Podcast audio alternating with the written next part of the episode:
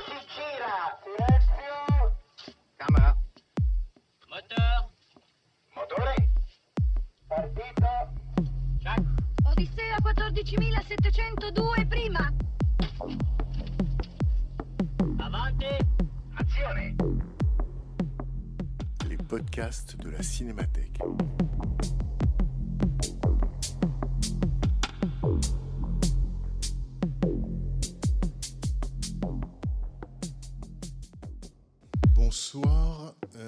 Bonsoir, bienvenue à la Cinémathèque. Ravi de vous voir si nombreux, si nombreuses ben pour cette rétrospective Cassavetes qui a commencé hier soir. Et ma foi, une salle pleine pour Cassavetes, lui qui avait tellement le sens, j'allais dire, de la démocratie. Euh, c'est la moindre des choses. Euh, on est là pour ça, la Cinémathèque est ouverte pour ça, pour montrer et remontrer sans cesse les grands films de l'histoire du cinéma, et celui-ci, cette œuvre-là, en fait indéniablement partie. Donc on est ravi de vous projeter Meurtre d'un bookmaker chinois. C'est le huitième film de Cassavetes, 1976. Euh, et puis c'est important parce que pour Cassavetes, un film n'est jamais seulement un film. Euh, c'est tout simplement pour lui, à chaque film, une question de vie ou de mort. Mais littéralement, et je pense que ça se voit dans les films, et en particulier dans celui-ci. Pour euh, accompagner cette projection, pour parler encore et toujours de Cassavetes, euh, la Cinémathèque française a invité Nicole Brenez, qui parlera avec moi après la projection. Euh, Nicole est enseignante à Paris 3. Elle est directrice du département Analyse et Culture à la FEMIS et elle est programmatrice des séances expérimentales à la Cinémathèque française.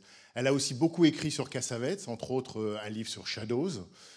Et puis, je peux le dire, ce film-ci est vraiment l'un des films de sa vie. C'est un film avec lequel elle vit.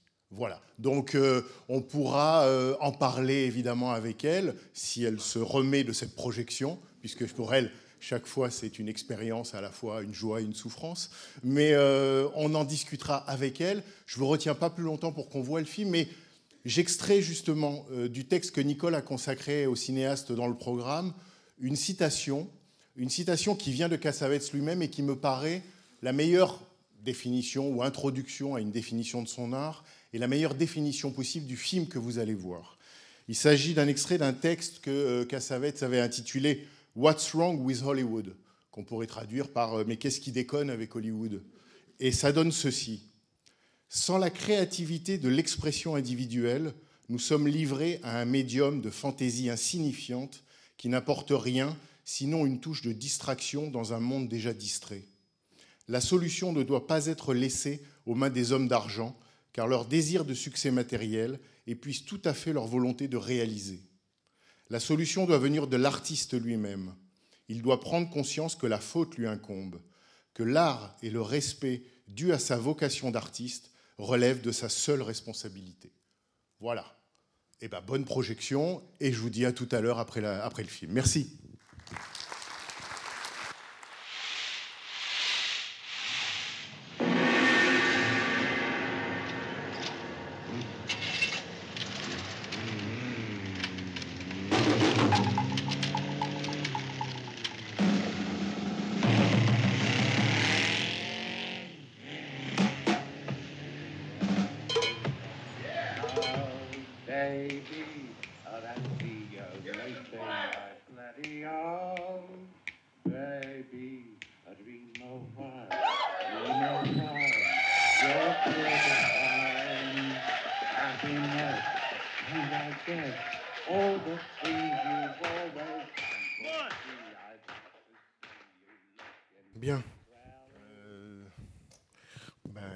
C'est encore plus dur que je ne pensais de pouvoir, euh, de pouvoir commencer parce que je trouve qu'on on revit à chaque fois qu'on revoit le film à quel point euh, le film est, je dirais, étouffant, euh, suffocant et à quel point on éprouve une tension quand même assez incroyable. Et en même temps, la première chose qui me revient, qui est presque un contrepoint à ce que je viens de dire, c'est la scène où Cosmo Vitelli se retrouve dans la cabine téléphonique.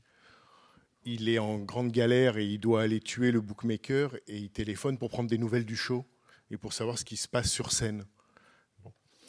Euh, alors peut-être on pourrait à la fois commencer soit par le, je dirais par le personnage de Cosmo Vitelli, mais c'est peut-être énorme. Et donc euh, je me disais, mais je sais pas si tu es d'accord, peut-être on pourrait donner ou tu pourrais donner quelques, vu que c'est le début de la rétrospective, vu que c'est peut-être pour beaucoup le premier film que vous voyez de Cassavetes, ou en tout cas la première fois que vous voyez celui-là, est-ce qu'on pourrait peut-être donner quelques repères ou quelques clés sur euh, Cassavetes et dire d'une certaine manière à la fois pour arriver jusqu'au film, bah, comment un film comme celui-là est possible en 76 euh, aux États-Unis à Los Angeles et un peu qui est Cassavetes ou quel pan il prend du cinéma euh, pour produire un film qui est à la fois un film de genre et on pourrait dire un film libre. Donc euh, qui est-il d'une certaine manière pour oser ce, ce, ce mariage-là? Bonsoir, ça fait beaucoup de, Oui. de choses à dire. Euh, On a peu de temps. alors, euh, bon, John Cassavetes, c'est un des, des cinéastes qui est un exemple de, de liberté. Euh, et c'est quelqu'un donc, qui allait chercher son argent dans l'industrie, à la télévision euh, et au cinéma En tant qu'acteur en tant qu'acteur, parfois même en tant que réalisateur, puisque par exemple il a réalisé quelques épisodes d'une excellente série qui s'appelait Johnny Staccato, donc il était aussi le, le rôle titre. Et euh, donc qui, avec cet argent, produisait lui-même ses films libres. Voilà, donc euh, la, la situ- enfin, une partie de la situation que vit Cosmo Vitelli, c'est un peu la sienne aussi. C'est quelqu'un qui est euh, ben, au contact permanent de la mafia, qui a, qui a besoin de ce, enfin de, de ce monde, avec euh, eux, ou enfin voilà, enfin, qui, qui- qui ne peut pas les éviter, en tout cas. Et donc une des, des très belles choses du film, c'est par exemple euh, le traitement de la mafia en administration. vous vous rappelez au, au moment où le, Au moment où il faut reconnaître la dette. euh, ben, où non seulement il faut reconnaître la deuxième dette, enfin la seconde dette, mais où les mafieux cherchent des formulaires, donc ils ont que des formulaires 220 et pas le formulaire 17 ou l'inverse, et où là on comprend que bien sûr ce sont des, mafieux, mais c'est surtout une administration. Donc c'est à la fois les banques euh, auxquelles Casavetes avait tout le temps affaire, puisque comme il le raconte euh, magnifiquement dans son son portrait euh, par euh, André Labarthe, donc c'est un des, des plus grands épisodes de cinéaste de notre temps, Il était projeté hier soir à l'ouverture. voilà, qui, qui est vraiment une merveille. Et, euh, et où il explique que bah, lui, pour faire ses films, il fait comme tout le monde aux États-Unis, il, il s'endette, il, il prend du crédit. Donc voilà, il- c'est mafieux, c'est des banques purement et simplement. Et puis c'est tout, toutes sortes de producteurs, d'administration. Enfin, c'est le principe de réel, évidemment, euh, à quoi euh, donc quelqu'un comme Cosmo, qui est lui euh, du côté de l'imagination, se confronte en permanence. Donc, je dis ça, mais dans le film, évidemment, c'est le principe de réel, c'est le principe de mort. Mais dans le, je veux dire, dans l'histoire, ce qu'a fait Casavetes dans l'industrie, c'est c'est très beau aussi. Enfin, d'abord, il a fait lui-même quelques films pour l'industrie. Deux, il n'a pas trop aimé, je crois, mais il les a fait quand même. Et puis, euh, comme acteur dans les films de genre, euh, il, est, il est tout à fait euh, prodigieux. Enfin, la, la plupart du temps, il a, il, est- il a vraiment pas du tout. Enfin, c'est pas du tout une partie indigne de, de son œuvre, bien au contraire. C'est-à-dire qu'il se, il se sert de son, de son aura d'acteur et de son pouvoir d'acteur pour être en quelque sorte son producteur. On peut, oui, c'est ça. Mmh. D'une certaine manière, il, il crée lui-même un, un système économique parallèle, à la fois, euh, on pourrait dire artisanal, familial, euh, qui lui permet de faire un contre-cinéma, puisqu'on pourrait dire que c'est à Hollywood. Enfin, c'est pas un cinéaste d'Hollywood, c'est un cinéaste de Los Angeles, Mhm. et que c'est presque un cinéaste new-yorkais. C'est-à-dire qu'il il fait à Los Angeles un cinéma un peu, qu'on pourrait dire un peu unique, puisque justement il fraye avec Hollywood tout en produisant autre chose. C'est ça, et en même temps, il, il sert de modèle euh, à des gens qui ont appris et de lui et aussi euh, en partie de la nouvelle vague après qu'il il vaut mieux être son propre producteur. Donc des gens comme Coppola, évidemment, euh, euh, Scorsese et d'autres. Donc voilà, il, est un peu la figure de proue la plus, radicale, la plus libre et bien sûr intègre, mais le- les autres aussi, de, ce qui, voilà, de, la génération presque suivante. Enfin, donc il était très proche de Scorsese, par exemple, dont il a aidé les débuts, euh, et qui vont de lui apprendre cette, euh, cette autonomie financière qui est, enfin, s'il y a des cinéastes, des jeunes cinéastes dans la salle, qui est à peu près le seul moyen de s'en, sortir en gardant les droits sur ses films, mais surtout, c'est le vrai problème, en gardant euh, sa, son intégrité artistique et, sa liberté. Et donc, c'est quand même là voilà, qu'on touche vraiment à, ce qu'est ce qu'est Casavets, en tout cas à mes yeux, qui sont, qui sont limités évidemment. Il y a d'autres visions de cette œuvre. Mais c'est ce cinéaste qu'absolument rien ne détourne de sa propre vision, y compris euh, quand les critiques sont excellentes. Puisque, donc tu disais, on, par où, comment on arrive à ce film ben, Donc le premier long métrage, c'est Shadows, donc que vous avez vu hier, c'est ça, à l'ouverture.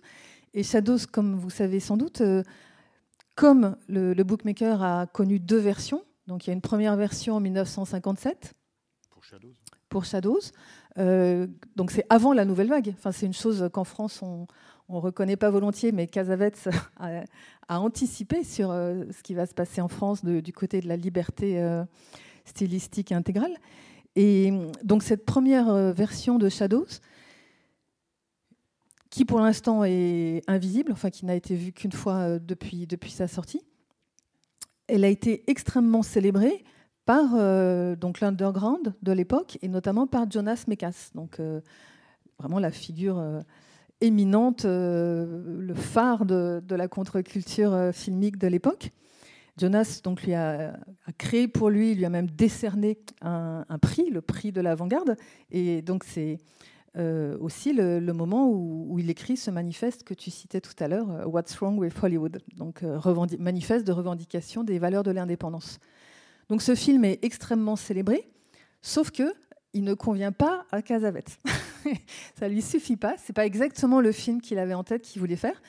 Donc il va retourner des séquences, au moins 20 minutes, je crois, et c'est cette deuxième version que nous connaissons, donc euh, celle qui a été projetée hier, euh, donc celle de, celle de 59 en fait, et celle qui ensuite a été distribuée partout dans le monde.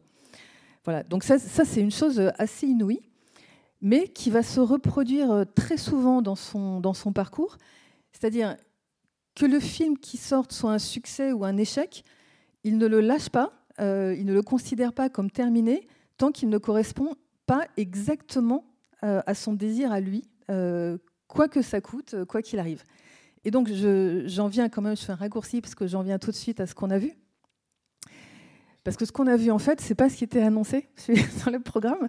Là, ce qu'on a vu, en fait, c'est la deuxième version euh, du bookmaker chinois. Donc, c'est la version de 1978. Celle qui fait 108 minutes. Voilà. Et euh, alors, qu'est-ce qui s'est passé qui est, qui est très, je trouve très très beau et très passionnant?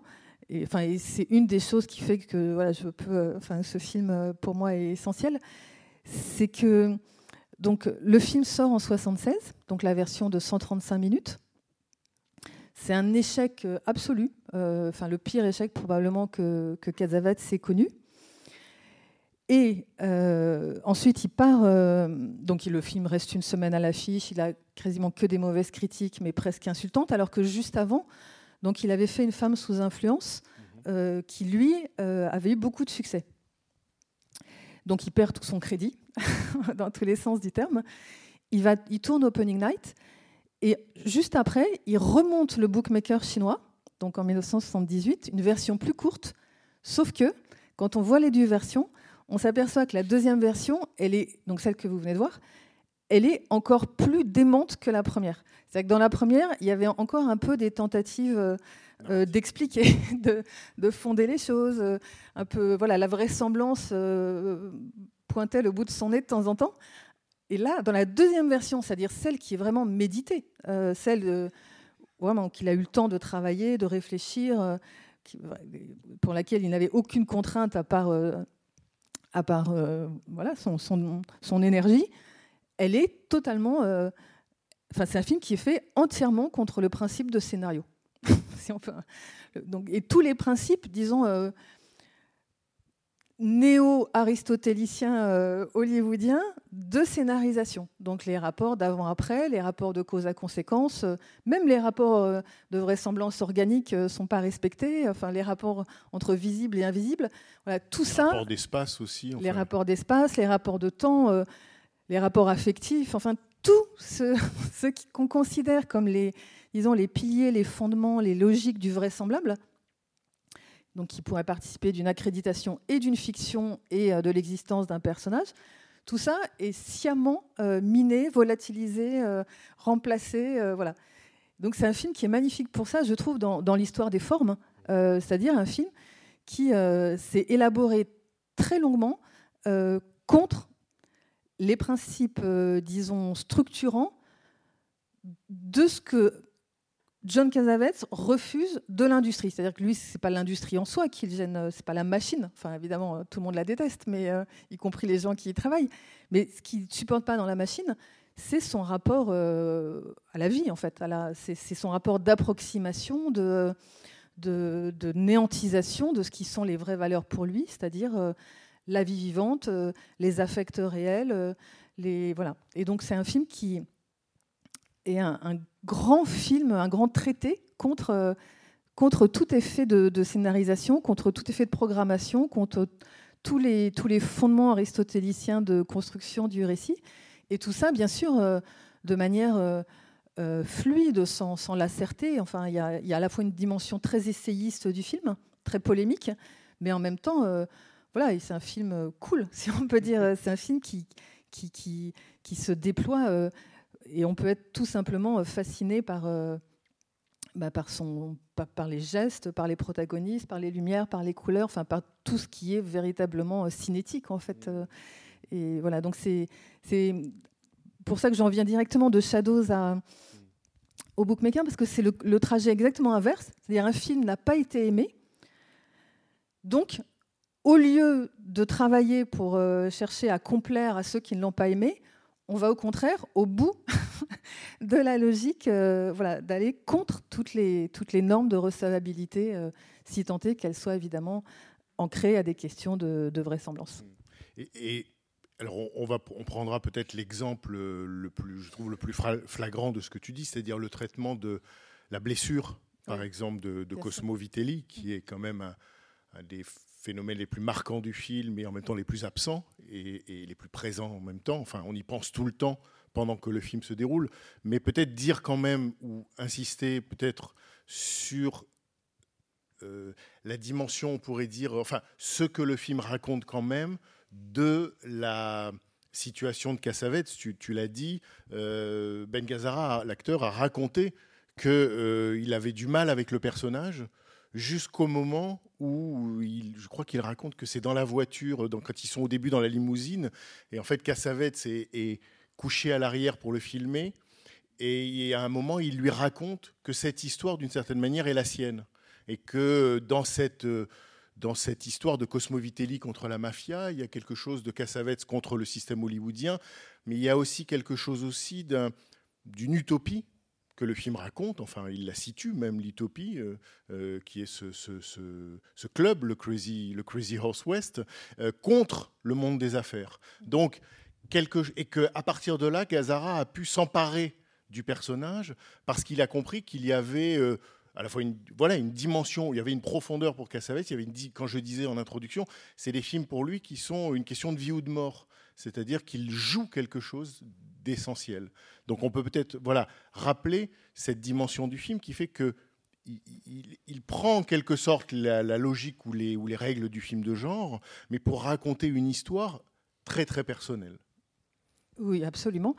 Et euh, alors, donc il y a évidemment cette dimension, euh, disons, de miroir, euh, donc de représentation de l'homme de spectacle euh, en, homme, euh, voilà, libre, qui traverse toutes les logiques pour, au final, venir assurer le spectacle, aussi déglingué, aussi improbable, aussi répétitif soit-il. Donc, c'est évidemment, bien sûr, une représentation de, l'auteur lui-même. Et en même temps, par exemple, alors, euh, euh, dans un entretien d'époque avec euh, Michel Simon et Michael Wilson, Cassavetes a aussi raconté que ce qui avait déclenché le, film, c'est aussi quelque chose de la vie même.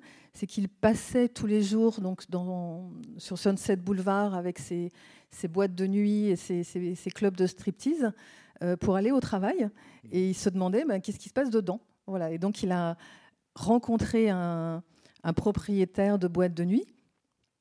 Et ce, donc la figure de Cosmo, bien sûr, c'est une, métaphorisation du cinéaste indépendant, mais voilà, il y a aussi une dimension, euh, disons, documentée dans, ce personnage, dans ce protagoniste, puisque donc le, propriétaire de club sur lequel il est tombé lui a raconté immédiatement euh, que son, disons, son quotidien était envahi de gangsters. Et puis, par ailleurs, donc c'est ce que Casavets raconte à, Simon, euh, c'est quelqu'un qui était extrêmement fier euh, de son spectacle, qui était extrêmement fier de son système sonore. c'est pour ça qu'il s'amuse bien avec euh, au début du film. Il était extrêmement fier de mettre en scène lui-même euh, ses numéros, ses numbers, qui sont voilà, dont, dans le film, au final, on n'a que des petits fragments très, très improbables chaque fois. Et quand on en voit quelque chose, c'est vraiment terriblement dérisoire. Et, euh, que c'était par ailleurs un dandy, donc quelqu'un euh, qui faisait lui-même faire ses chemises, euh, qui, avait l'air comme ça de quelqu'un très, chic. Enfin, voilà, donc c'est effectivement des traits qu'on retrouve tout à fait sur, sur Cosmo Vitelli. Et, le Cosmo Vitelli qui, tient tellement à son spectacle, qui est ce metteur en scène, qui est du producteur, qui en même temps, on a l'impression presque s'occupe du reste du monde pour que le spectacle continue. Il, se, il se mouille littéralement à l'extérieur dans un réel ultra pénible, violent et qui, aura sa peau, pour que d'une certaine manière le spectacle reste intact et continue. Et en même temps, on a le sentiment que chaque fois qu'il à la fois met en scène son spectacle ou y assiste en tant que spectateur, il reconnaît pas tout à fait ce qui devrait être une routine. À un moment, il dit même à l'autre, mais enfin, ça fait sept ans qu'on fait ça, euh, que tu es là. euh. Et lui-même est toujours un peu surpris de ce qui se passe sur scène. C'est-à-dire que, et c'est peut-être aussi pour ça qu'il défend ce lieu, c'est parce que la scène elle-même, tout en produisant des spectacles parfois dérisoires, euh, est un, un lieu de liberté. C'est-à-dire qu'il ne reste plus que ce petit espace où on peut euh, inventer, ne pas reproduire, voilà. Et ça, Non, c'est vrai, mais dans comment dire, la façon dont, dont Casavets se met en scène le spectacle, c'est évidemment extrêmement concerté parce que au fur et à mesure, d'abord, on, voit très très peu de choses. On peut- imaginer ce que, par exemple, Lubitsch euh, ou Scorsese ou n'importe qui d'autre aurait fait sur les mêmes thèmes. Euh, voilà, il y aurait eu des, shows splendides avec plein d'angles partout, euh, plein de- d'effets et de, et de somptuosité. Là, c'est évidemment tout le contraire. On voit que des, petits fragments. Et surtout, donc, ce dont on s'aperçoit au fur et à mesure que le spectacle se déglingue, puisque chaque fois qu'on revient dans la boîte, il est toujours plus déglingué, euh, c'est que la seule chose qui importe, c'est pas la scénographie, c'est pas les costumes, c'est pas le jeu, c'est surtout pas l'histoire qui est racontée, c'est même pas les rapports entre les acteurs, c'est juste ce qu'on peut donner au spectateur, c'est juste ce I can give you anything but love qui revient euh, tout au long du film. Et par exemple, euh, pour moi, un des- une des choses qui m'a. La première fois que j'ai vu le film, mais c'était il y a longtemps, c'est quand, quand il était sorti, avant cette ressortie dont tu parlais en introduction. euh, donc c'est quand il, il s'appelait encore, euh, il s'intitulait encore Le Bal des Vauriens. le film a eu ce titre en France, Le en bal France, des Vauriens. la- lors de sa première sortie. Et euh, voilà, une, une des choses qui était incroyable, c'était justement dans cette séquence du magnifique du, de la cabine de téléphone, donc où il est euh, en plein cauchemar, euh, enfin où les, ennuis euh, ne cessent de s'accumuler sur lui, quel qu'il soit. Voilà, il est dans cette cabine, il chante cette chanson en essayant de reconnaître le numéro qui est joué sur scène. Et vous l'avez peut-être remarqué parce que c'est, enfin, tellement violent. Le, plan est monté deux fois. Enfin, plus exactement, la scène est reprise deux fois sous deux angles différents pour dire que voilà, c'est, vrai, c'est vraiment euh, ça qui importe. C'est la seule chose qui importe. C'est euh, comme un manifeste en fait que à la fois l'action, la conduite de l'action euh, n'a aucune importance et elle doit se volatiliser au profit de la seule chose qui compte, c'est-à-dire ce anything but love. Euh, voilà, qu'on va faire chanter deux fois Ben Gazzara euh, dans une situation complètement dramatique et qui est à la fois très drôle et très formaliste euh, à ce moment-là dans le film. Et c'est bien sûr là-dessus que le film se termine. enfin voilà. Donc c'est quand même un, étrange éloge du spectacle pour quelqu'un qui est un metteur en scène de dire que c'est pas la, mise en scène qui compte en fait, c'est seulement l'affect. Voilà, il y a là une espèce de déclaration où on a, quand on a, on a dénudé tout, euh, quand, tout tout, effiloché, euh, euh, quand, les, acteurs se sont mis en grève, voilà, la seule chose qui compte, c'est l'affect. Et on le sait, c'est Cassavetes, enfin tous les films de Cassavetes ne parlent que de ça, mais là, on en a un peu l'art poétique en fait. déployé vraiment dans, toute son toute norme parce que on a à la fois ce contre quoi ça travaille donc la logique disons oui.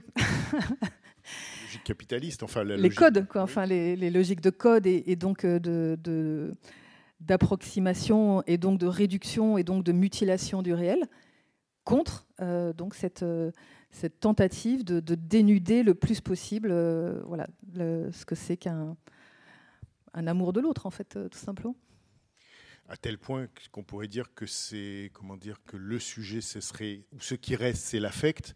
C'est le même cinéaste qui tournera un film qui s'appelle Love Streams c'est-à-dire torrent d'amour.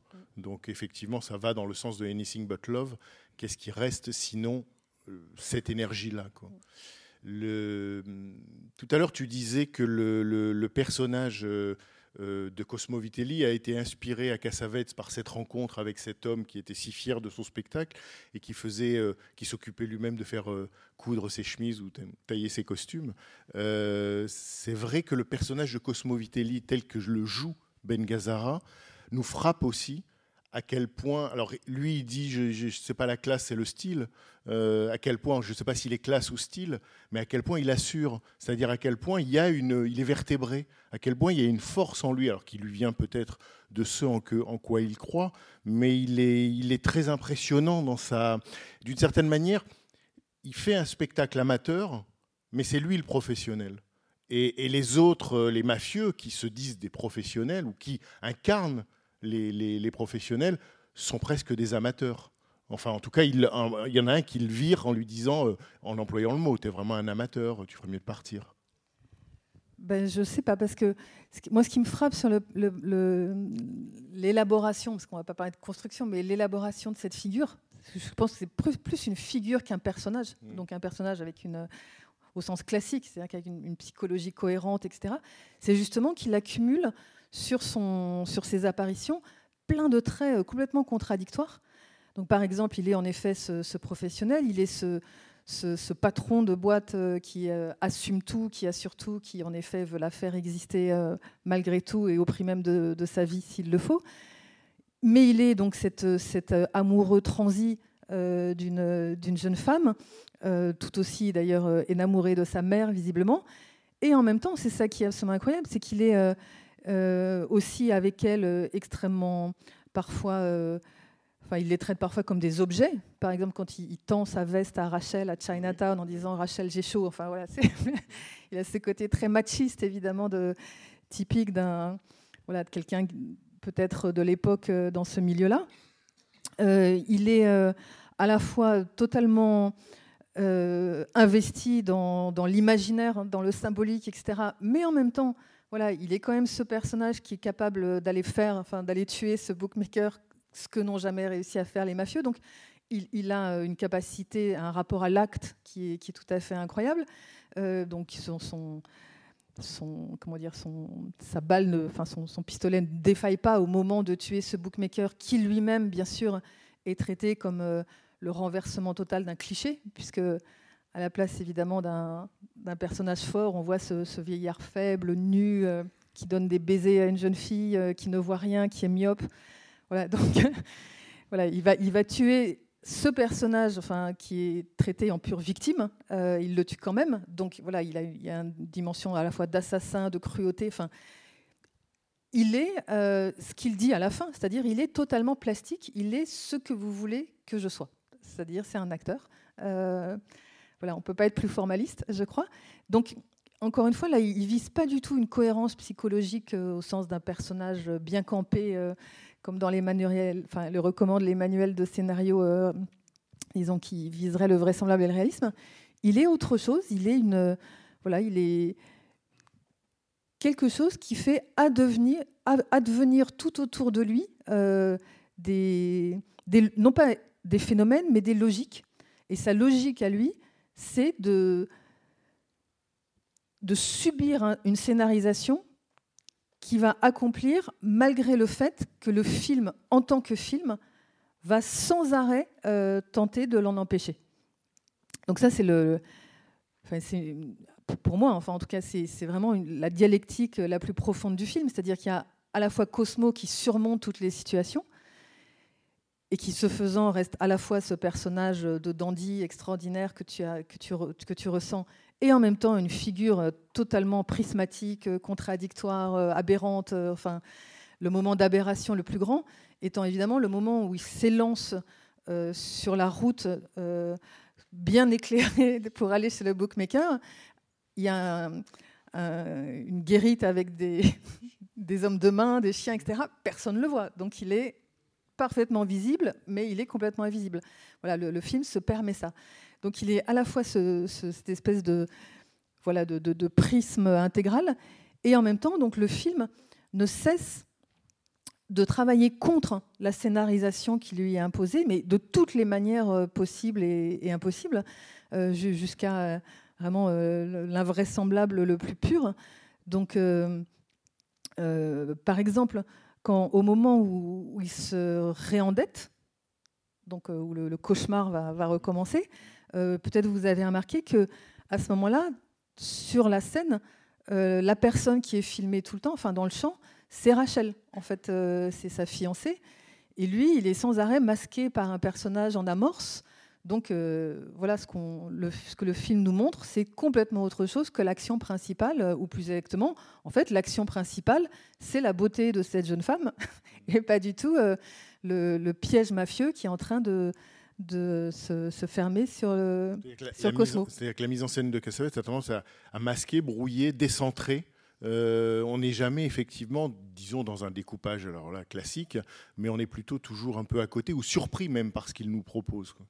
Mais pour rester sur le personnage de, Cosmo Vitelli, tu disais, et après je, vous donne la parole si vous avez euh, voilà, une idée, une intervention, une question, euh, une réaction à ce, à ce qui se dit là. Mais sur le personnage de Cosmo Vitelli, tu disais c'est moins un personnage qu'une figure.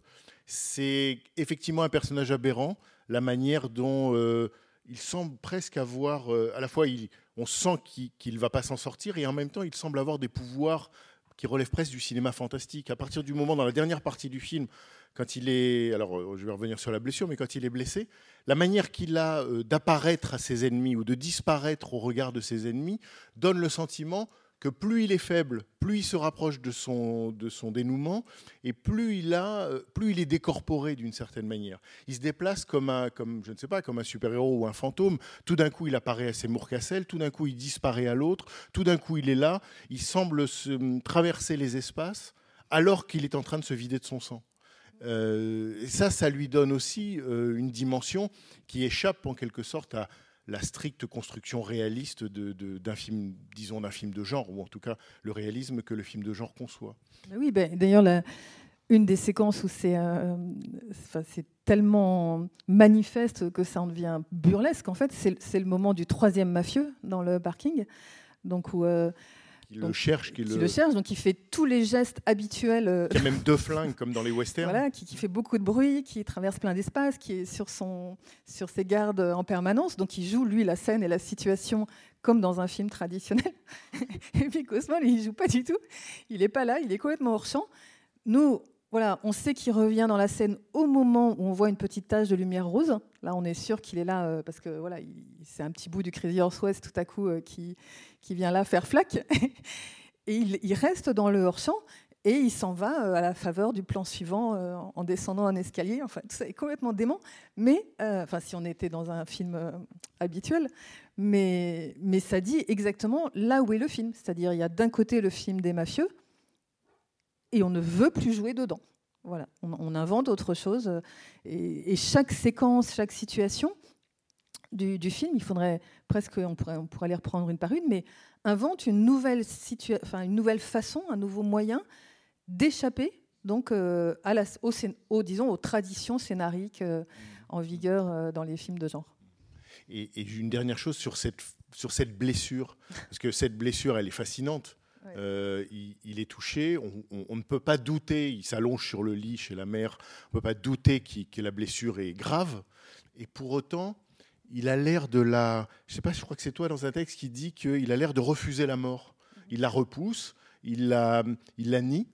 Alors elle revient par des événements plastiques euh, que tu peux décrire, mais c'est quand même un coup de force génial du film, ou un- je sais pas, un coup de génie du film. C'est là aussi, d'habitude dans un film, quand on est blessé, bah, soit on se fait soigner, soit on meurt, mais on n'est pas dans cet état-là, quoi. Bien sûr.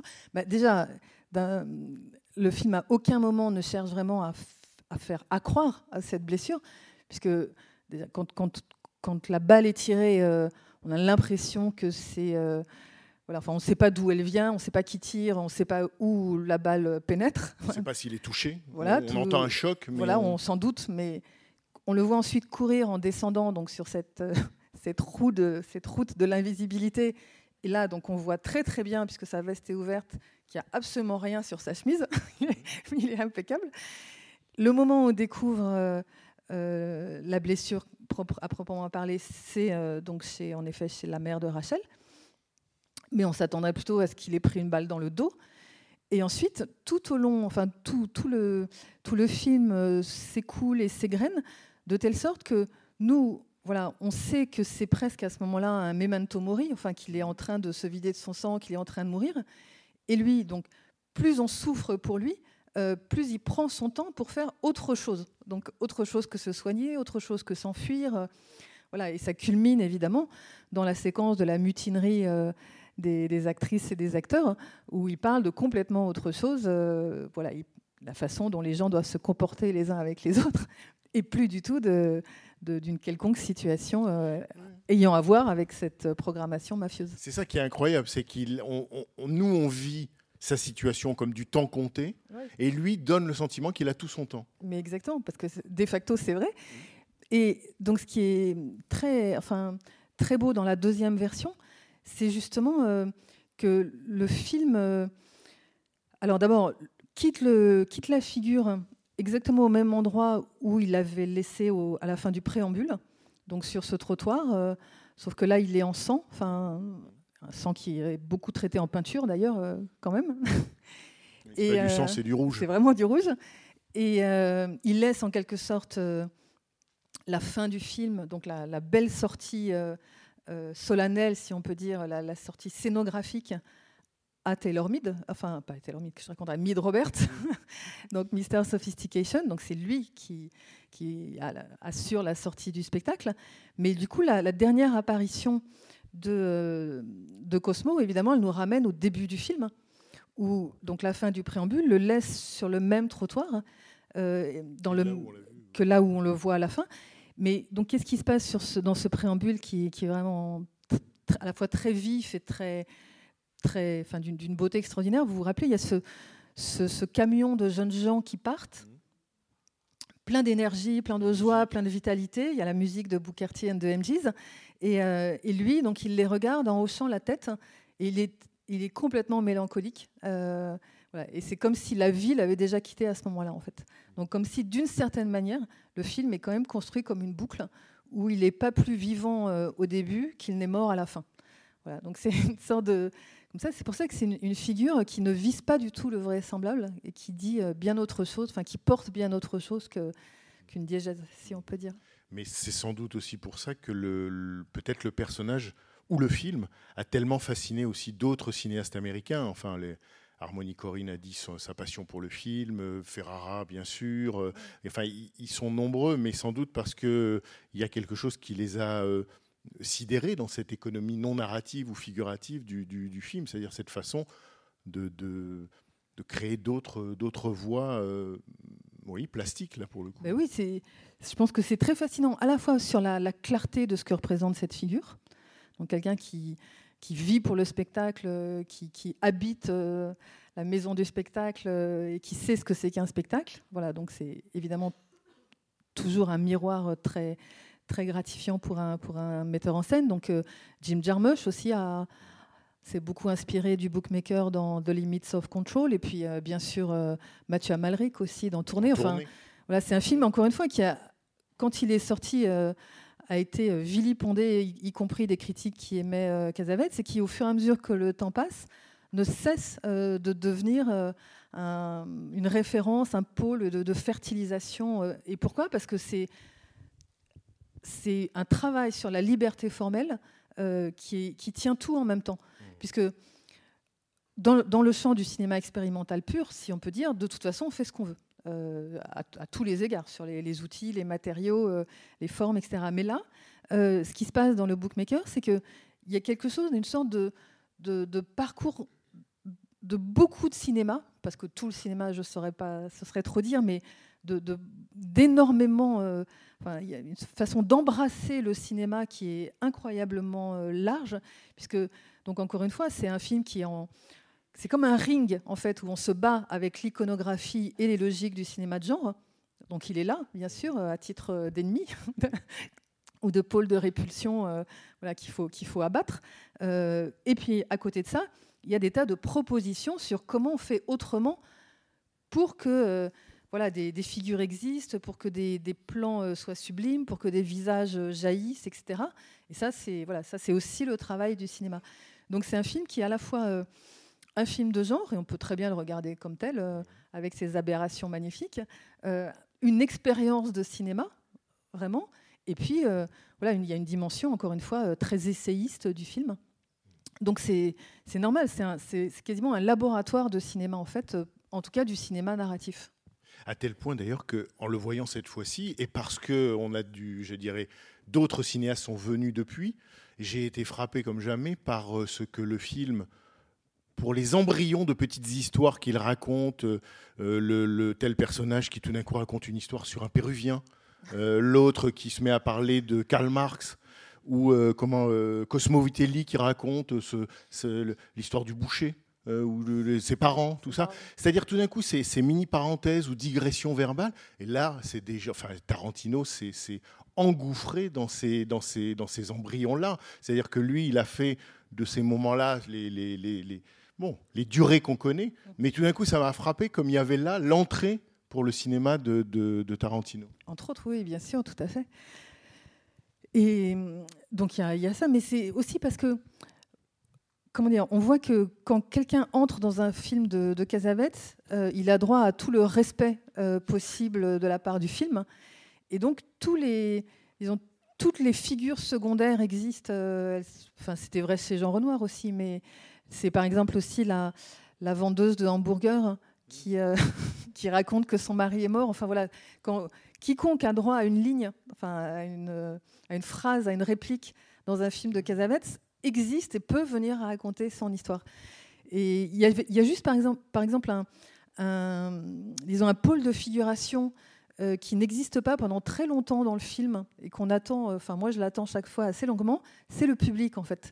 Euh, c'est-à-dire celui pour qui on fait tout ça, c'est-à-dire celui à qui on veut donner de l'amour, voilà, celui pour qui on peut mourir pour donner de l'amour. Et, le public de la boîte, il est donc du Crazy Horse West, il est pendant très très longtemps traité en amorce, enfin il est presque absent, et parfois il n'y a pas de contre-champ du tout pendant, pendant les, les, euh, les premiers traitements des, des shows. Et puis petit à petit, il arrive. Alors il arrive bah, très typiquement euh, au moment de la révolte, c'est-à-dire au moment où c'est le public qui est, qui est fâché avec, euh, avec la troupe. Donc c'est là qu'il se met à exister. Et à la fin, bien sûr, quand dans, dans la fusion finale, euh, donc Cosmo, les filles et euh, Mr. Sophistication sur la scène, et euh, les serveuses, les servantes, les, le, le- le barman et la, donc tout le contre-champ se met à exister et tout le monde est un héros dans cet espace, euh, à commencer évidemment par les, les charmantes serveuses. Donc c'est, il y a aussi au fur et à mesure du film une élaboration de ce que c'est qu'un public euh, qui, est, qui est vraiment extrêmement belle, qui est discrète hein, bien sûr, mais qui est extrêmement belle. Oui, qui est à la Et fois- juste pour finir, parce qu'après je vais oublier, mais une chose que beaucoup des, des collaborateurs du film ont, rencontré, ont raconté, en particulier euh, Al Ruban, donc qui est à la fois le producteur et le mafieux euh, qui vient collecter au début le. Celui qui, la première dette, celui qui vient collecter la première dette. Exactement. Producteur, chef opérateur. Voilà, il a raconté que pour. euh, euh, donc, ils n'avaient pas d'argent, évidemment, pour payer des figurants. Ils avaient à peu près d'argent pour rien. Mais... Et donc, euh, Al Ruban, il s'est amusé à demander à plein de, d'exécutives dans les, studios hollywoodiens euh, de venir faire de la figuration. et ils étaient ravis, raconte euh, Al Ruban, parce qu'ils ils adoraient Casavette, ils adoraient les films de Casavette, sauf qu'ils ne lui auraient jamais donné un sou, parce que voilà, ils n'allaient pas gagner de l'argent avec lui. Donc, ils, mais ils étaient ravis de, de faire de la figuration dans un film. Donc, ils étaient là, dans le public. Et ces plans-là, Casavette ne les a pas montés. C'est quand même génial. Voilà. Bon, une, autre, euh, une autre histoire qu'on raconte, euh, c'est que David Bowie aussi fait partie euh, des figurants dans le public du Crazy Horse West. Promis de le scruter ou de le chercher, puis j'ai oublié. Ben, moi, là, j'ai cherché, non. voilà, mais c'est tout à fait vraisemblable aussi. euh, voilà. Après, j'espère, enfin, dans les archives euh, Casavets qui sont dans, dans je ne sais plus quel euh, fonds universitaire, il doit y avoir à la fois beaucoup de rush et euh, les scénarios. Et donc, voilà, il y a une recherche vraiment de fond à faire sur justement, bah, est-ce que ces plans existent, est-ce que ces rushs que ce qu'on existent n'a pas dit, mais on peut pas tout dire en une fois, mais ce qu'on n'a pas dit, c'est que contrairement à beaucoup de légendes, les scénarios de Cassavetes existent, c'est-à-dire qu'il y a une vraie, une vraie écriture, il y a une vraie préméditation, il y a une vraie écriture de dialogue. euh, on a l'impression, le sentiment de, le sentiment de réel est tellement fort qu'on pourrait avoir l'impression de beaucoup d'improvisation. Et en fait, il y en a beaucoup moins qu'on ne pense, où elle ne se situe pas là où on la place d'ordinaire. Mais exactement, parce que pendant très très longtemps, euh, voilà, il- à cause de la, du dernier carton de Shadows, qui dit euh, le film que vous venez de voir est- était une improvisation, ben, on a euh, totalement euh, réduit, euh, enfin pas réduit, c'est déjà extraordinaire, mais on a identifié complètement, superposé le travail de Casavets et l'improvisation, donc accroché à des modèles de free jazz qu'il a revendiqué à, l'époque.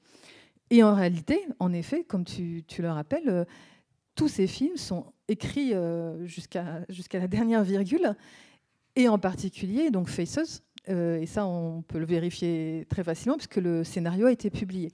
Donc, euh, en revanche, le scénario du bookmaker, non. Donc, euh, j'espère que ce sera fait un jour, parce que encore une fois, l'aura de ce film ne cesse de grandir pour des tas de raisons. Donc, peut-être, voilà, il y a des universitaires américains qui s'occuperont de publier ce texte comme de retrouver la première version de Shadows aussi, euh, qui est archi mythique. C'est pas gagné, ça. Ça, c'est oui, il y a des- y, y a problèmes, mais en tout cas, elle existe, c'est l'essentiel. Et donc, euh, ces rushs euh, multiples, parce que par exemple, voilà, il y a tellement de mythes sur Casavet, donc des mythes d'improvisation, des mythes euh, de, de- de pauvreté, euh, voilà, qui l'auraient empêché de faire des choses. Mais par exemple, pour cette séquence incroyablement simple et courte de euh, Cosmo qui euh, est convoqué par la tribu des mafieux dans un café pour parler de sa dette. Donc c'est le moment où on apprend qu'il est allé en Corée, euh, qu'il a tué des gens, etc. Donc cette séquence, qui, ça c'est rien. Enfin, en- il y avait 14 heures de rush. c'est complètement aberrant. Enfin, c'est pire que Robert Bresson. Voilà, pour, pour filmer, voilà, parce que euh, parce que c'était la nuit, parce que chez Casavets, tous les personnages d'une scène ont, droit à leur version de la scène, euh, en quelque sorte. Voilà, donc euh, tout- où sont tous ces plans Où, où est tout ce matériau? J'espère qu'il a été conservé par euh, Al Ruban et ou Gina Rollins Mais et qu'on pourra les. C'est ce qu'on disait sur le. J'allais presque dire, je disais tout à l'heure, j'employais le mot dans l'introduction de démocratique. C'est vraiment le, grand cinéaste de la démocratie, non de, Ou dans une vision utopique de la démocratie. C'est-à-dire quand tu dis euh, à chacun dans une scène comme celle-là, 14 heures de rush pour que chacun ait sa ver- Enfin, chaque personnage existe, donc d'une certaine manière, chaque personnage est plus de temps qu'un autre dans une version ou une autre. C'est aussi, tu le rappelles dans ton texte du, programme de la Cinémathèque, ce qu'il a fait avec Husbands. Husbands, c'est l'histoire de la virée, un film de 70, de la virée de trois garçons qui vont, euh, pour des raisons que le film, enfin, bref, vous verrez le film, ils partent et il y a eu trois montages avant qu'il y en ait un quatrième. Trois montages parce qu'il y avait trois personnages, et chaque montage donnait en quelque sorte priorité à l'un des trois, puis le deuxième à l'autre et le troisième au suivant. Et le quatrième, en quelque sorte, sans doute était celui que Cassavetes devait considérer comme le plus démocratique, celui qui faisait place aux trois. Quoi. Oui. Ça, c'est, Et par rapport à ce que tu disais du, du public dans, dans, dans Opening Night, c'est-à-dire comment le public du cabaret se construit peu à peu, comment il apparaît peu à peu pour exister à la fin, moi, le sentiment que j'ai, c'est qu'en fait, évidemment, il ne construit que tardivement ce public parce qu'il existe d'emblée pour lui et qu'il est évidemment nous regardant son film. C'est-à-dire que le, public est constitué par le film, c'est ceux qui se rassemblent pour le voir. Et Faces, on l'oublie tout le temps, commence par un moment où des personnages dont on comprend qu'ils vont être les acteurs du film qu'on va voir s'installent dans une salle de cinéma, on leur projette un film et c'est Faces. C'est une des plus belles entames euh, Et ça, ça m'a toujours... de euh, toute l'histoire du cinéma, c'est ce- ce- cette entame de, de Faces, et puisqu'on ne revient jamais dans la salle. et, et on n'y revient jamais. C'est tellement mystérieux que tout le monde oublie ce début qui est euh, peut-être en rapport avec, ou en raccord avec ce que tu disais de la construction d'un public dans le film ou du film. Alors, en fait, tu disais, et je disais aussi d'ailleurs, quatre versions euh, pour Husbands, donc c'était quatre versions euh, principales, mais en fait, il y en a eu dix. Et, euh, d'après, d'après certains témoins. Et j'y reviens parce que, de même que donc, euh, l'improvisation est, une, est une, en partie une légende, euh, de la même façon, on a voulu faire de Casavetes exclusivement un, cinéma, cinéaste centré sur les acteurs et les possibilités des acteurs. Alors qu'en réalité, enfin, pour moi, c'est avant tout un immense monteur, en fait, puisque c'est lui-même qui disait un jour euh, J'ai passé dix ans de ma vie dans une salle de montage. voilà, il pouvait, encore une fois, euh, monter, remonter, euh, démonter, reprendre à l'infini certains de ses films, dont celui-ci à un an de distance, en ayant fait un autre film entre-temps. Donc, c'est dire à, quel point ça lui, ça lui importe de mener un film jusqu'à son accomplissement et d'inventer le plus de, de types de raccords euh, possibles dans un film, de plus de, de rapports entre les, les phénomènes. Oui, euh, c'est comme si pour lui, finalement, c'était infini les possibilités. Du montage, de, de, de, de la situation, des figures. C'est infini, c'est comme un jeu. C'est c'est son côté Orson Welles. C'est- C'est-à-dire que c'est interminable, littéralement, le montage. Oui, Le mais, montage n'a pas de fin. oui, mais alors lui, contrairement à Orson Welles, il ne laisse pas de film inachevé. Il est, il est toujours allé au bout, euh, y compris donc en remontant euh, ses propres films. Et à mon avis, quand, il est arrivé au bout, enfin quand il considère que c'est fini, c'est que euh, voilà, le film a trouvé sa forme et sa forme, elle est unique. Elle ne ressemble à rien d'autre. Et il se permet, du coup, euh, les, tous les ajointements, euh, toutes les. Donc, par exemple, ce, fracassant début de Faisseuse, enfin, qui, qui est un modèle du genre, qui en effet nous, nous indique qu'on devrait dans un, un- une mise en abîme euh, de quelque chose, et pas du tout, on n'y revient jamais, donc ça, reste complètement suspendu. Ou bien ici, évidemment, toutes ces séquences qui sont construites euh, contre les, toute règle de, scénarisation, euh, quelle qu'elle soit. Donc, euh, voilà, je pense que c'est quand il est allé au bout euh, d'une initiative formelle vraiment très profonde voilà, que les possibilités ont trouvé leur, leur achèvement. Donc, tout ça pour dire que c'est, voilà, un, un immense cinéaste parce que euh, on ne peut pas le réduire exclusivement à ces, traits euh, caractéristiques, donc qui sont restés célèbres dans la culture générale, disons l'improvisation, un cinéma d'acteur, c'est vrai. Mais voilà, au-delà de ça, c'est un virtuose de tous les paramètres du, cinéma, quel qu'il soit, et à commencer probablement par des tas de paramètres économiques, qui est comment on arrive à, faire un film alors qu'on n'a rien. Euh. Et on le fait avec l'amour d'autrui. C'est aussi de ça que parle le film. Merci, bonsoir et Bonsoir. merci beaucoup pour cette, euh, cette rétrospective et puis euh, cette présentation qui est très, très, très éclairante. Euh, quand vous parliez de, effectivement de, que Cassavetes se montre des figures et non pas des personnages, euh, je, me réfère, je, reviens sur le documentaire d'André Labarthe qui a été présenté hier et dans lequel euh, disait textuellement qu'il ne s'intéressait, enfin c'était la traduction, qu'il ne s'intéressait pas à la vie intérieure des gens, mais aux gens, les relations, leur comportement. Et c'est exactement ça, cet effet de boucle euh, que vous signalez dans le temps, est très juste aussi, puisque quand euh, euh, on, on voit cet homme qui est blessé, donc on comprend que c'est la fin d'ailleurs, mais il revient miraculeusement euh, très décontracté, très détendu, sans blessure, sans souffrance, sans Il a l'air d'aller même de mieux en mieux. Voilà, et, et- et- et on sent qu'il il envoie le générique de fin en présentant les- les- l'ensemble des, des employés de, de sa boîte. Mais euh, il y a comme j'ai- ressenti comme une saveur de, flashback. Il, revenait à son âge d'or, euh, où on le voit au début du film dans sa limousine avec chauffeur. Je suis le roi du monde, c'est le coq dans la basse cour, c'est le pacha euh, dans son harem. Et, donc il revient à cet âge d'or et Cassavetes le maintient en vie jusqu'au bout. parce que j'ai vu cet après-midi L'insoumis d'Alain Cavalier, où on voit longuement Alain Delon blessé euh, renouveler son, son- bandage, souffrir, grimacer et finir à terre. Donc on ne verra pas euh, Ben Gazzara à terre, peut-être The Show Must Go On, mais euh, et, quant à cette, cette caméra, je, trouve qu'il y a une cohérence à la fois dans le, dans le déroulé de, visuel et, du scénario, c'est que euh, Cassavetes montrait bien dans ce fameux documentaire, il, a été acteur, et, en fait, il, bougeait lui-même la caméra avec son corps. Donc c'est une caméra vitale. Euh, c'est une caméra, elle, a un rôle, elle, est l'acteur, puisque ce qui m'avait beaucoup frappé la première fois que j'avais vu Shadow sur petit écran, c'est qu'elle s'immisce, elle se glisse, elle suit, elle file, euh, elle, collecte, alors la bande son est très importante, elle collecte des bribes de conversation comme un corps le fait, un corps qui se déplace dans l'espace, euh, dans, des lieux, dans, la rue, dans, un bar, collecte des, impressions visuelles, il y a cette persistance rétinienne, c'est c'est flou, ces accommodations de la caméra, euh, focus, flou.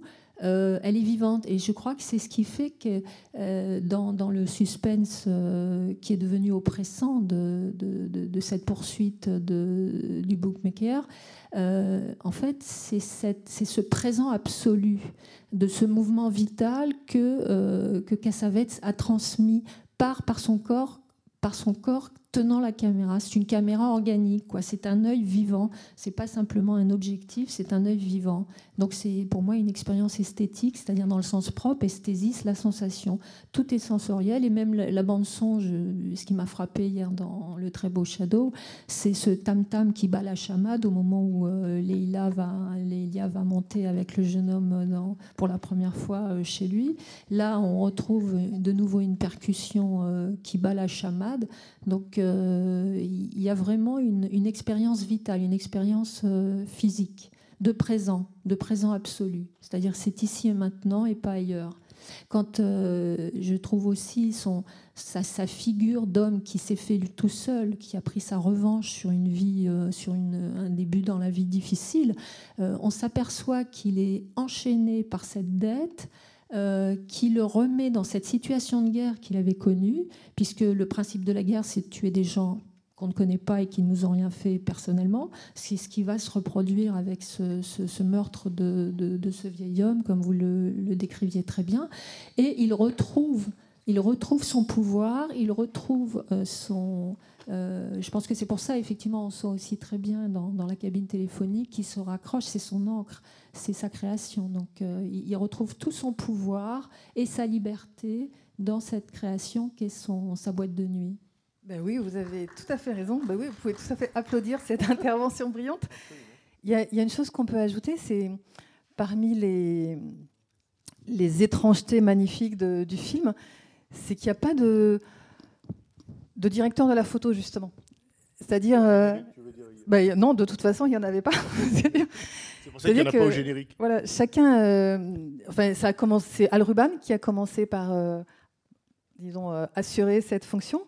Et puis après, il y a eu des différents. donc, Cassavetes a embarqué trois autres personnes. Enfin bref, la caméra, elle était tenue par lui, par deux autres assistants. Enfin, ça a été très fluide en réalité.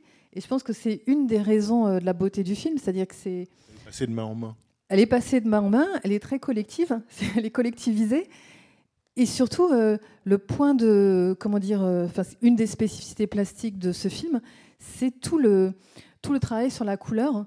euh, le chromatisme, les reflets, les éblouissements, les, les, les- voilà, les, il y a plein de choses très symboliques au sens vraiment presque médiéval dans, le film, enfin, des couleurs qui, sont des symboles très clairs.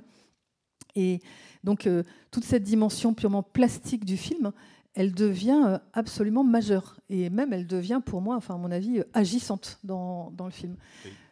Cette dimension plastique, je le dis à ta place et je le dis en, réduisant ce que tu en as écrit parce que tu, tu- tu- tu en fais, j'allais dire, toute une histoire. hein, au sens de, on raconte une histoire à partir d'un événement plastique. C'est comment tu décris comment le rouge, euh, à partir du moment où euh, Cosmo est blessé et à partir du moment où en quelque sorte il refoule sa blessure, comment le rouge partout ailleurs ne cesse de s'imposer dans le film ou de revenir ou de clignoter comme si euh, ce, que, ce que lui niait avait tendance à se manifester comme un, comme un, comme un refoulé qui fait son travail. Quoi. Et, et donc, ce n'est pas la seule occurrence du rouge, mais j'ai trouvé très frappant l'idée que parce qu'on ne nous montre pas la blessure au travail, enfin la blessure saignante, euh, c'est toute l'image et, et- et le plan qui se retrouvent contaminés de ce qui est nié.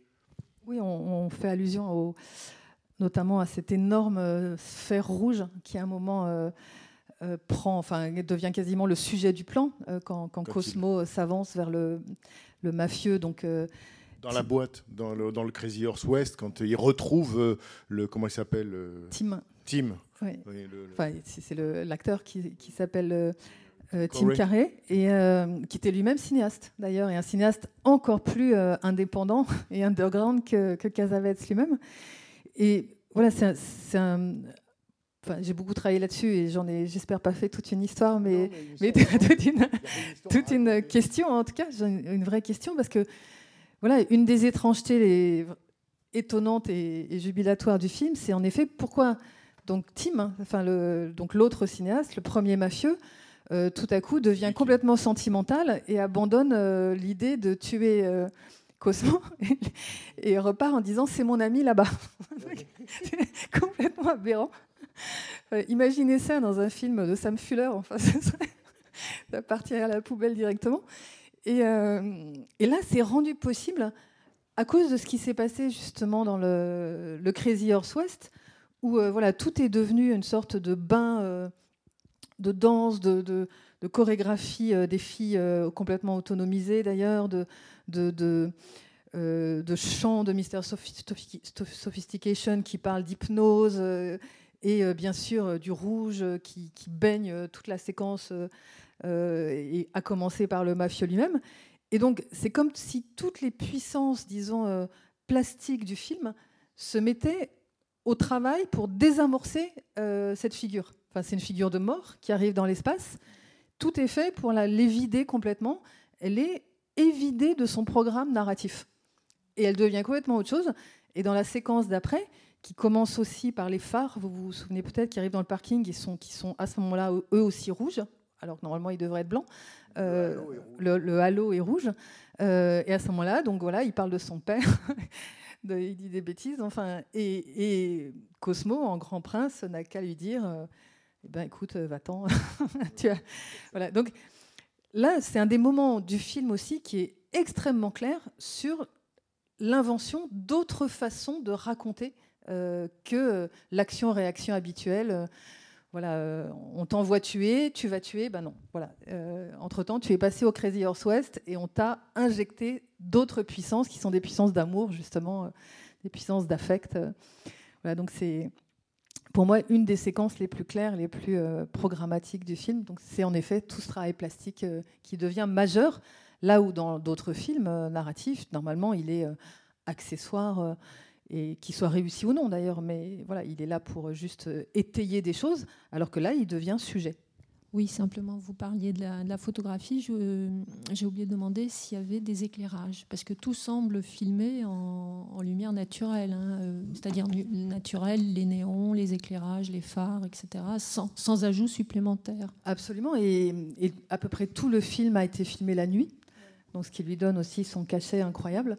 Et euh, en effet, ils ont filmé euh, directement dans les lumières, voilà, ce, qui, donne cette, cet incroyable chromatisme. J'ai du mal à croire qu'il n'y ait pas de lumière additionnelle, c'est-à-dire que. Oui. A Dans la boîte. oui. Voilà, Oui. voilà. Mais que pas dehors, peut-être oui. dans la boîte, Sur ils en ont rajouté pour le film. Sur certains Voilà, mais plans, oui. elles sont en quelque Oui. sorte fondues dans la lumière du lieu, qui a forcément sa lumière euh, artificielle déjà. Juste une petite question à, Nicole par rapport au, euh, au rouge. Euh, ce petit livre rouge qui est juste là, euh, que tu. Oui, ça. Est-ce que. Est-ce que. Est-ce que. Est-ce qu'il dit une autre histoire aussi, une autre manière de, parler du personnage de John Cassavetes? Ben oui, bien sûr, je l'ai amené parce qu'il n'est pas très connu en fait. euh.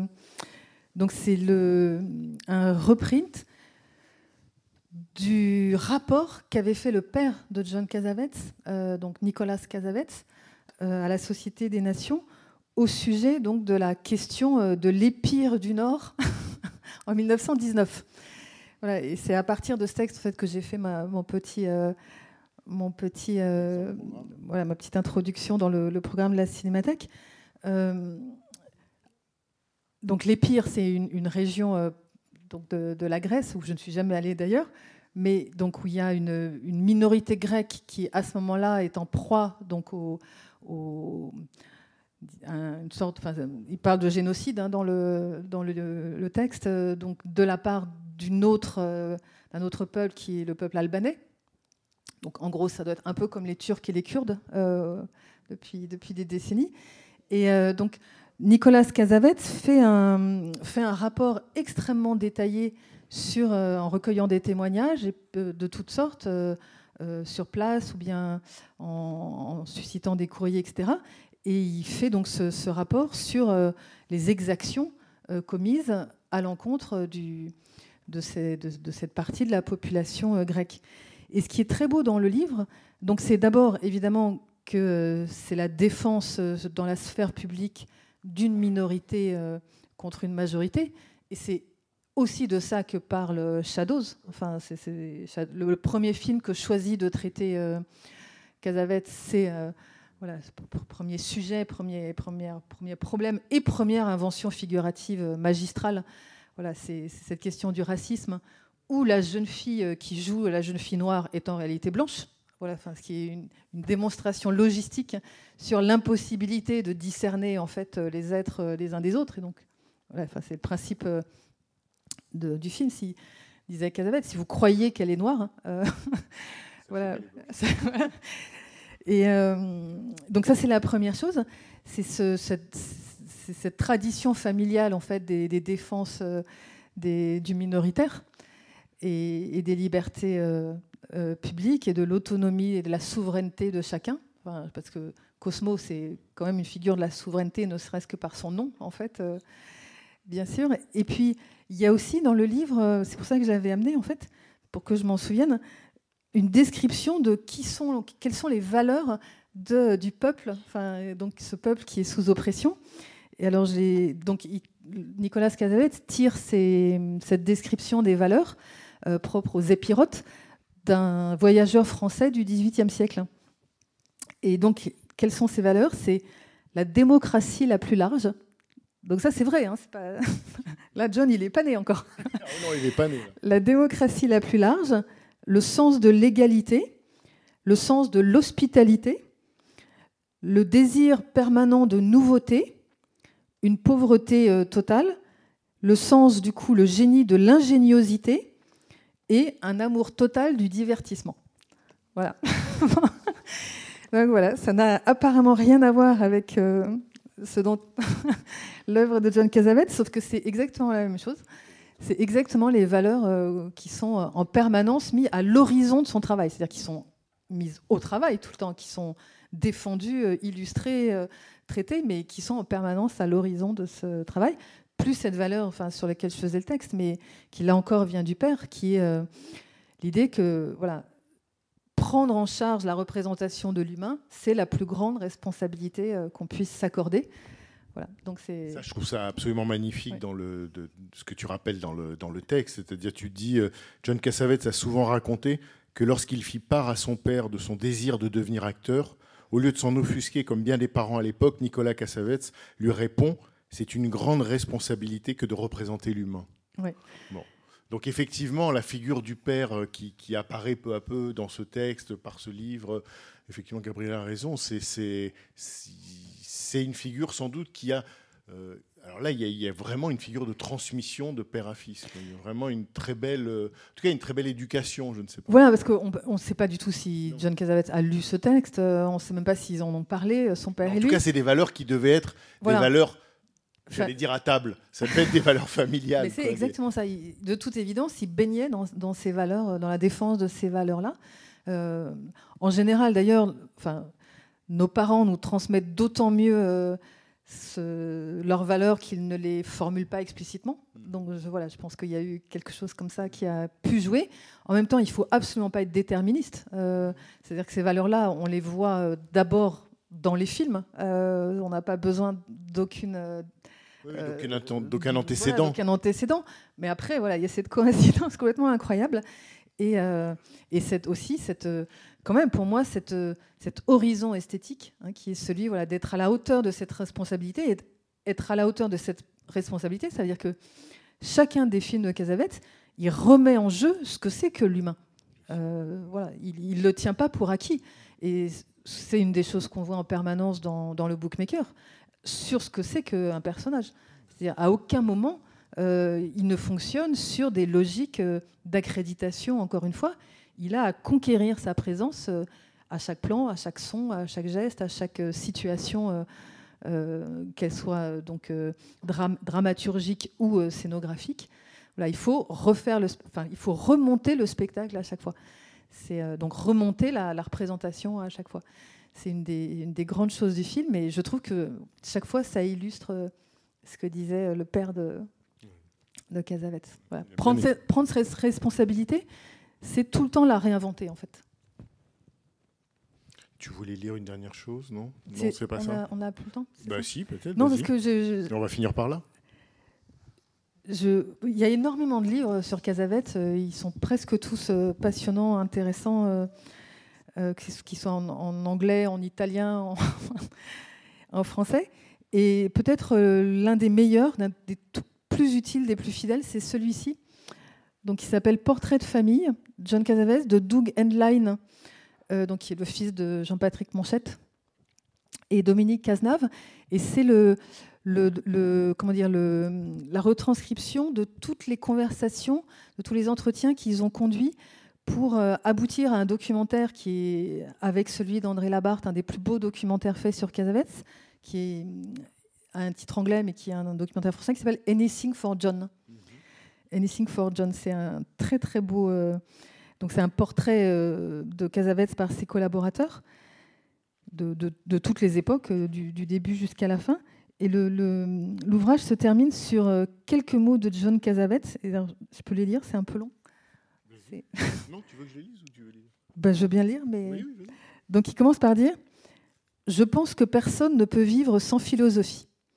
Qu'est-ce que la philosophie? Alors lui, il est d'origine grecque, il a vécu toute son enfance en Grèce, il parle très bien grec et il pouvait lire le grec ancien aussi. Il traduit En grec, philo veut dire ami ou amour, et sophie, savoir, étude. La philosophie, c'est donc l'étude de l'amour. Tout le monde sait que c'est pas ça du tout la philosophie, mais c'est pas grave, c'est la, version Casavetes. C'est donc l'étude de l'amour. Avoir une philosophie, c'est savoir comment aimer et où placer cet amour, en sachant qu'on ne peut pas le placer partout. Mais les gens ne vivent pas ça de cette façon. Ils vivent avec hostilité et haine. Ils ont des problèmes, ils ont des ennuis d'argent et ils rencontrent d'énormes déceptions dans leur vie. Ce qui leur manque, c'est une philosophie. Je pense que chacun de nous a besoin d'une façon de dire où et comment est-ce que je peux aimer? Puis-je être amoureux de façon à vivre avec un certain sentiment de paix? Ce qui est exactement ce que dit euh, Roberts à la fin, Mr. Sophistication, donc être confortable, euh, donc la leçon que lui prodigue euh, Cosmo. Et je pense que chaque film qu'on a tourné a été fait dans le but de trouver une sorte de philosophie pour les personnages du film. C'est pourquoi j'ai besoin, pour réellement analyser l'amour, de voir les personnages du film en discuter, le tuer, le détruire, se détester, faire toutes ces choses dans cet univers polémique de mots et d'images qu'est la vie. Le reste ne m'intéresse pas, Ça intéresse peut-être d'autres gens, moi, mais moi, la seule chose qui m'intéresse, c'est l'amour. Voilà, c'est pas faire mieux. Parfait. Merci. Bah, beaucoup. merci à John. Merci à John. oui. Merci beaucoup, Nicole.